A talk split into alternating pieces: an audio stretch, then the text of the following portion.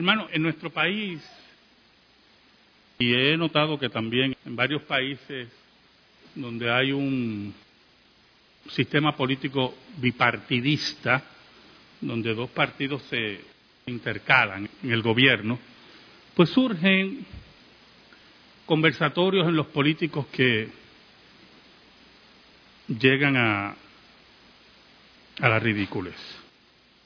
Y yo pues he decidido pues ya no ver nada de esas conversaciones que tienden a ser irracionales, porque todo se reduce a que por culpa tuya, pero cuando nosotros llegamos, y entonces el otro dice, no, pero cuando nosotros llegamos, y pues por culpa de usted, y es todo eso.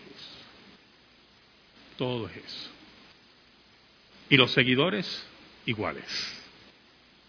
Entonces cuando veo los canales españoles, ahora está el Partido Popular Español en el poder, y hay esas discusiones de analistas o de políticos en la televisión española o en Antena 3, es lo mismo. Ustedes, cuando los socialistas estaban en el poder, no, porque ahora los populares, y yo, y digo, ¿pero cómo es posible? Esas cosas. Y a la larga todo se reduce a que cada cual sigue su tribu. Y no importa lo que la tribu haya hecho mal o bien, es mi tribu.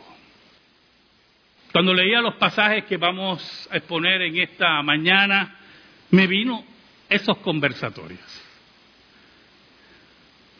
Y quiero que me acompañen a Juan, capítulo 8, y vamos a leer parte de uno de los intercambios más violentos que tuvo Cristo en su ministerio. Una violencia verbal sorprendente. Una violencia que si yo llego a entrar en la misma, ustedes me crucifican. Los versículos, vamos a ver los versículos del 51 al 59 de Juan 8. Y dice así la palabra de Dios. De cierto, de cierto os digo que el que guarda mi palabra nunca verá muerte. Entonces los judíos le dijeron, ahora conocemos que tienes demonio. Abraham murió y los profetas, y tú dices, el que guarda mi palabra nunca sufrirá muerte. ¿Eres tú acaso mayor que nuestro padre Abraham, el cual murió? Y los profetas murieron. ¿Quién te haces a ti mismo? Respondió Jesús, si yo me glorifico a mí mismo, mi gloria nada es. Mi Padre es el que me glorifica, el que vosotros decís que es vuestro Dios. Pero vosotros no le conocéis mas yo le conozco. Y si dijere que no le conozco, sería mentiroso como vosotros, pero le conozco y guardo su palabra. Abraham, vuestro padre, se gozó de que había de ver mi día y lo vio y se gozó. Entonces le dijeron los judíos, aún no tienes 50 años y has visto a Abraham.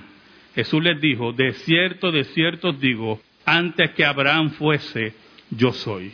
Tomaron entonces piedras para arrojárselas, pero Jesús se escondió y salió del templo y atravesando por en medio de ellos, se fue. Oramos. Señor bueno, gracias te damos en esta mañana por todas tus bendiciones. Nosotros que somos infieles, nosotros, Señor, que te damos las espaldas, nosotros que si no fuera por tu gracia, ¿dónde estuviéramos? Escóndenos bajo la sombra de la cruz y que tú seas proclamado. Llega el corazón de tu pueblo por el poder del Espíritu Santo en tu palabra. En el nombre de Jesús. Amén. Y amén.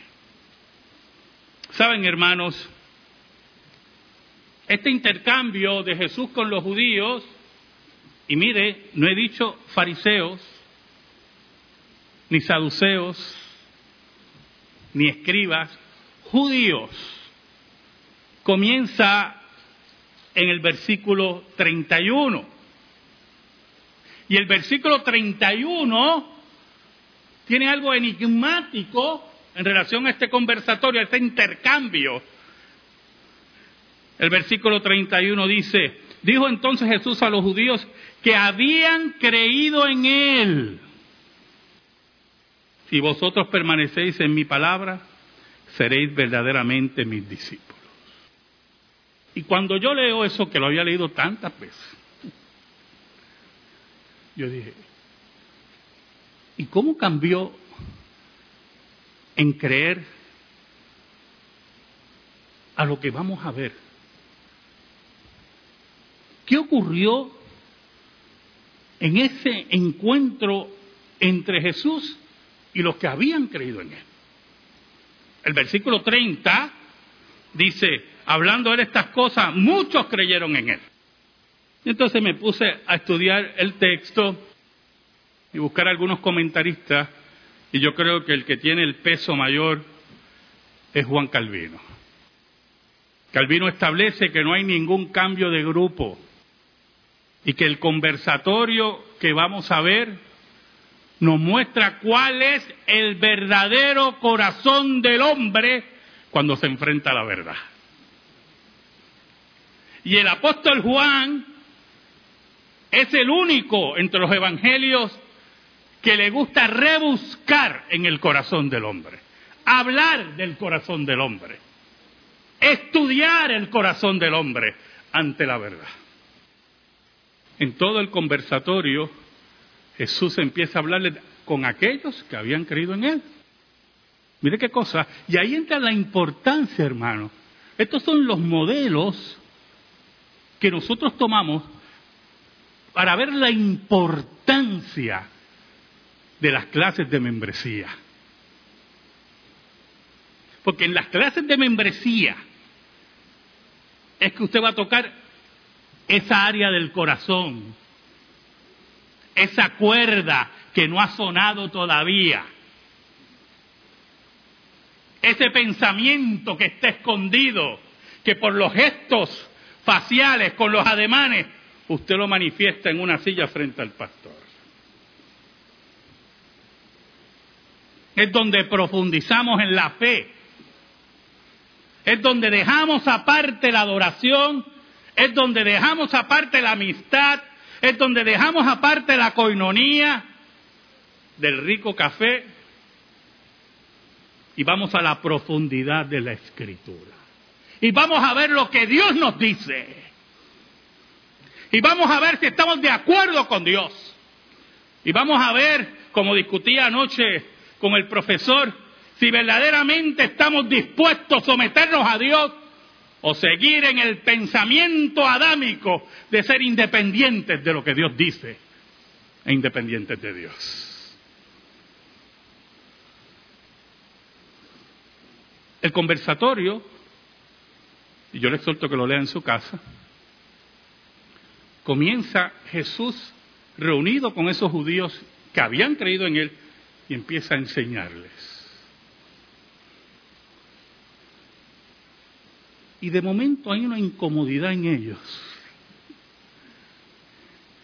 Y dicen que son linaje de Abraham. Y hay una insinuación contra Jesús, aquel que ellos creían ya. Nosotros somos linaje de Abraham, como que tú no eres. Y posteriormente los que están hablando con Jesús por eso le digo que era una conversación violenta. Le dicen bastardo. Le dicen a Jesús, nosotros no somos hijos de fornicación como tú. Nosotros no somos hijos ilegítimos como tú. Nosotros no somos bastardos como tú. Y yo quiero saber, ¿quién de ustedes posiblemente no usa violencia contra mí si yo le digo bastardo. Y ellos le dicen a Jesús, con quien habían creído. Lo que pasa es que tú eres un bastardo. Y entonces yo volvía a la lectura y decía, pero, ¿qué pasa? Esta gente no había creído en Jesús. Ah, pero ¿en qué Jesús habían creído? El Jesús que ellos habían construido, el Jesús que ellos querían oír, el Jesús según sus tradiciones, no el Jesús bíblico, no el Jesús encarnado, no es aquel que venía que estaba sujeto al Padre y traía el mensaje del Padre y la enseñanza del Padre y la confrontación del Padre. En un momento Jesús le llama a ellos asesinos. Porque él le dice, ustedes no quieren creer en mí, es más, ustedes quieren matarme. Ustedes están conspirando para asesinarme. Y añade Jesús, sí, ustedes son hijos de Abraham, pero espiritualmente no son hijos de Abraham. Ustedes están muertos. La relación con Abraham, desde el punto de vista físico y sanguínea, ya no tiene lugar. Mire el versículo 39. Respondieron y le dijeron, nuestro padre es Abraham. Jesús le dijo, si fueseis hijos de Abraham, a las obras de Abraham haríais. Y en la insinuación Jesús le está diciendo, ustedes no son hijos de Abraham. Ustedes dejaron de ser hijos de Abraham. Entonces, el conversatorio que había empezado con aquellos que creían en él, seguía subiendo de tono. Y Jesús seguía enseñando y Jesús le decía quién era y en una le dice, no, es que ya hemos dado cuenta que tú eres un samaritano. En aquel tiempo decirle samaritano a un judío era muerte, oye, un duelo, vamos para afuera. Era una forma de insultar a Jesús. Tú eres un samaritano y añadían, y eres un endemoniado. También tienes demonio. Si usted me acompaña Juan, capítulo 2, versículos del 23 al 25, Juan es de los evangelistas que más rebusca el corazón del hombre. Es el único que también tiene el relato de Jesús y Nicodemo sobre el nacer de nuevo. Pero si usted lee Juan 2 del 23 al 25, mire cómo dice el apóstol Juan. Estando en Jerusalén en la fiesta de la Pascua, muchos creyeron en su nombre viendo las señales que hacía. Pero Jesús mismo no se fiaba en ellos porque conocía a todos y no tenía necesidad de que nadie le diese testimonio del hombre, pues él sabía lo que había en el hombre. Si usted me acompaña a Juan capítulo 6, versículo 64, mire cómo dice Juan, nuevamente en ese rebuscar de Juan del corazón del hombre. Pero hay algunos de vosotros que no creen porque Jesús sabía desde el principio quiénes eran los que no creían y quién la había de entregar. Estaban allí, seguían al maestro, Decían que creían, pero cuando venía la confrontación con la verdad, cuando venía el testimonio de abrazar a Jesús, de creer en Jesús, de afirmar que Jesús era lo que decía, ahí la cosa cambiaba.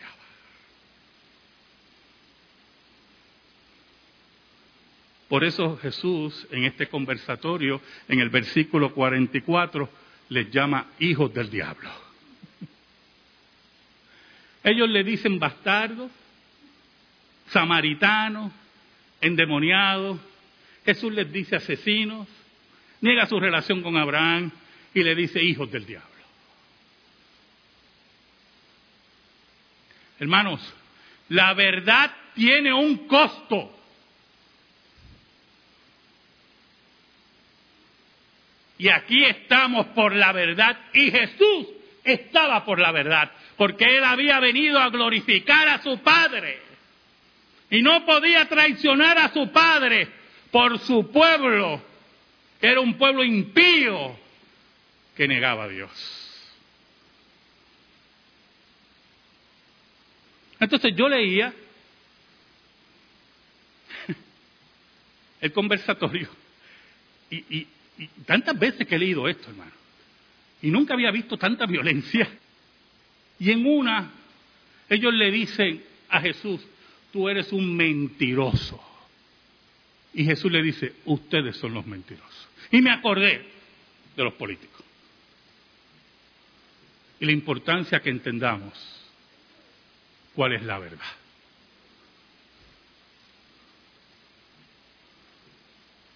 Versículo 51, donde comenzamos, mire cómo dice Jesús.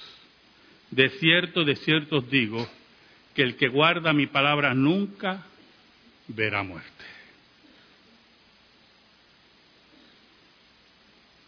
¿Sabe?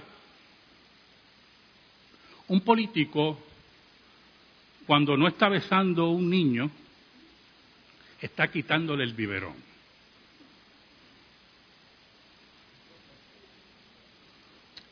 Y cuando vemos este conversatorio, el peso de las enseñanzas de Jesús y la enseñanza del maestro lo coloca solamente en dos carriles. O Jesús estaba loco, o Jesús era lo que decía que era. Porque no eran los ofrecimientos de los políticos lo que hacía aquí Jesús, era el ofrecimiento de la vida, para que el hombre tenga significado en su vida la búsqueda del significado solamente está en Jesús. Por eso el versículo 51 nos dice, de cierto digo que el que guarda mi palabra nunca verá muerte. Esto no son las promesas políticas, esto no es razón de un linaje pasado, es que Dios está frente a ustedes. Aquel que es el dador de vida, y le ofrece a ustedes que han dicho que creen en Él la vida eterna. En el versículo 52 dice, entonces los judíos le dijeron, ahora conocemos que tienes demonio. Los que creían en Él, una conversación que empezó y ya está fuera de proporción. Ahora conocemos que tienes demonio. Abraham murió y los profetas, y tú dices, el que guarda mi palabra nunca sufrirá muerte. Este está endemoniado, este está diciendo, tú estás loco. Tú estás loco.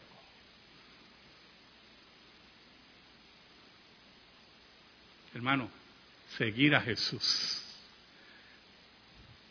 implica estar en dos caminos. O sigues al maestro o le dices mentiroso o sigues a Jesús como Él se proclama o le dices endemoniado. En el versículo 53 ellos siguen, ¿verdad? Argumentando, ¿eres tú acaso mayor que nuestro padre Abraham, el cual murió y los profetas murieron? ¿Quién te haces a ti mismo? Muy importante, hermano. ¿Qué tenían en mente ellos sobre Jesús? ¿Qué veían en Jesús?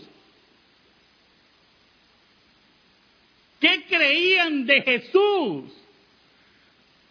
¿Se acuerdan los políticos? Que hablamos de los políticos. Así veían a Jesús. Este es nuestro líder político. Este nazareno habla muy bien. Vamos contra Roma. Este es el que nosotros queríamos.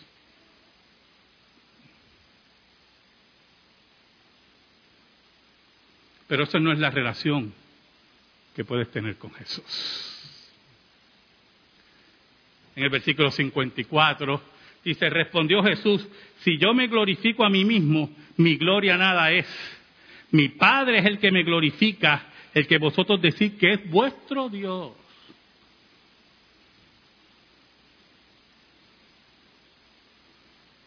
¿De quién hablan los políticos, hermano?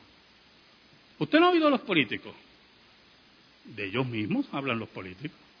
Yo hice esto, yo hice lo otro. Aquel no hizo nada, pero vine yo.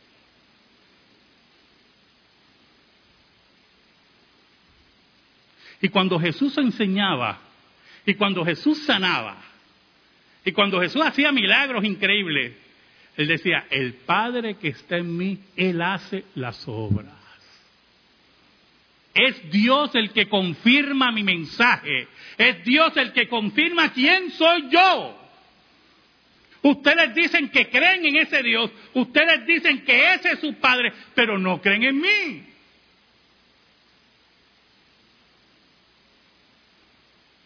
Por eso en el versículo 55 le llama impíos e incrédulos. Jesús. Pero vosotros no le conocéis, mas yo le conozco. Y si dijere que no le conozco, sería mentiroso como vosotros.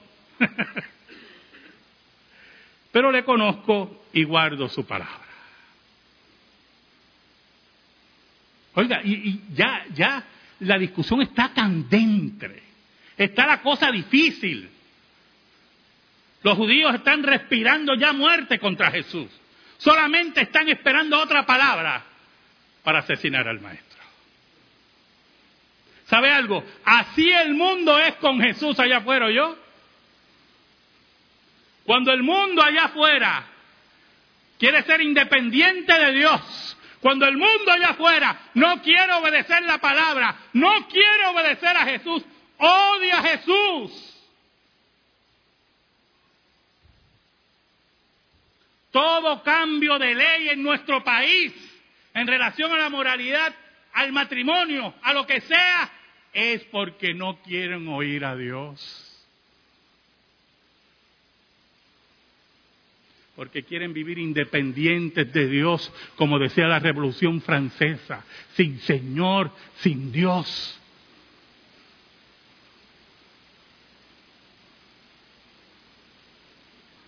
Pero Jesús eleva el aspecto doctrinal de la discusión en este domingo de la Trinidad.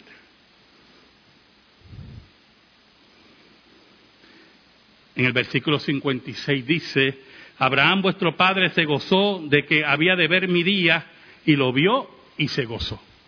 Y, y la declaración de Jesús, sinceramente, si Jesús no es lo que dice, definitivamente está loco.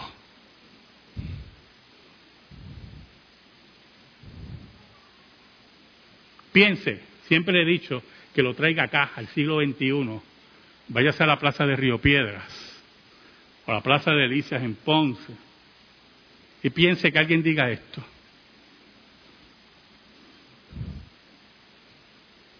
Abraham, pero si Abraham vivió hace cuatro mil años y tuviera... ¿Y Abraham qué? ¿Pero qué habla este? En versículo 57 dice, entonces le dijeron los judíos, aún no tienes 50 años y has visto a Abraham. Jesús eleva la conversación a los aspectos doctrinales y a la revelación de quién es Él.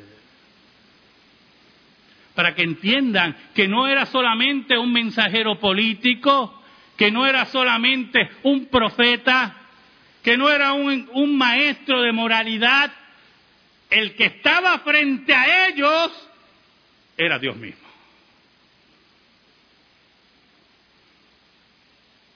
El versículo 58 entonces da el golpe. En pocas palabras Jesús dice, usted no entiende.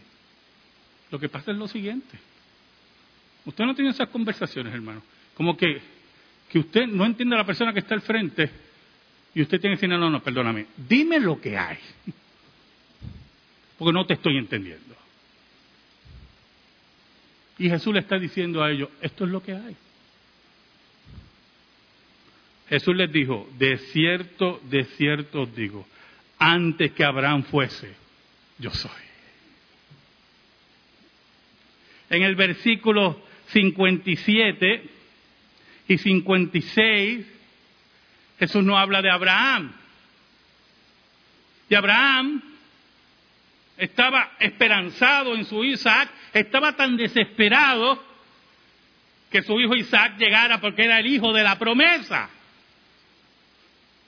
Y llega su hijo, él ya un anciano de 100 años, oiga, y se goza en gran manera y en un momento Dios le dice, entrégame a tu hijo.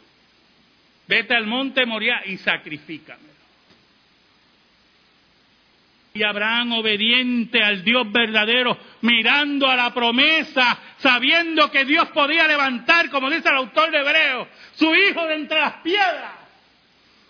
Porque él sabía que son en las cosas en las cuales es imposible que Dios mienta. Se movió al monte Moriah y levantó su brazo contra su hijo y Dios lo detiene. Y Abraham entiende que la promesa de Dios nunca faltará. Y como dice el autor de Hebreos, esos santos del Antiguo Testamento vivieron con fe, mirando hacia el futuro, sabiendo que vendría uno que vencería la muerte y establecería el reino de Dios. Por eso Cristo dice que vio mi día, porque por fe Abraham vio que la promesa se iba a cumplir. Por eso Cristo se levanta erguido como el mensajero de Dios y le dice, yo soy. ¿Y cómo reaccionó el pueblo, hermano? ¿Cómo reacciona el pueblo allá afuera? Vamos a apedrear a Jesús. Vamos a destruir esa iglesia. Oiga, y esto es muy importante, el que toca la iglesia toca a Jesús. Porque lo que le hiciste a estos pequeñitos me lo hiciste a mí, dice Jesús. ¿Cómo levanta la mano aquel que posiblemente está sentado en un banco, en una silla de una iglesia y no conoce a Jesús? Pero ve la iglesia como un grupo terapéutico de 12 pasos. Pero cuando llega la verdad, ahí entonces es la hora de apedrear. versículo 59. Tomaron entonces piedras para arrojárselas, pero Jesús se escondió y salió del templo y atravesando por en medio de ellos se fue. Y ese versículo se puede interpretar en muchas formas, ¿yo, hermano? Puede interpretarse en forma milagrosa, que fueron cegados y Jesús pasó en medio de ellos. Puede interpretarse que la forma que Jesús se movió en el templo es como si hubiera pasado en medio de ellos, desapercibido. En otros documentos originales no aparece el término y atravesando en medio de ellos. Pero la discusión es aquí es la siguiente. Número uno, la hora de Jesús no había llegado. Aquí ningún ser humano podía tocar a Jesús. Nadie. Número dos, allí estaba el yo soy. No importa hasta dónde escaló la discusión. Y escaló fuerte yo, hermano. Fuerte. Entre bastardos e hijos del diablo. No importa hasta dónde ha escalado la discusión. Los judíos tenían que entender. Todos tenemos que entender que si seguimos a Jesús, seguimos a Dios. Y si Dios dice, aquí es, aquí se cierra, y aquí se abre, a ese obedecemos. Amén amén. Gracias te damos, Señor, por tu palabra eterna. Y que esa palabra, Señor, sea depositada en nuestro corazón. Por Cristo Jesús. Amén. Y amén. Estamos en silencio, hermanos.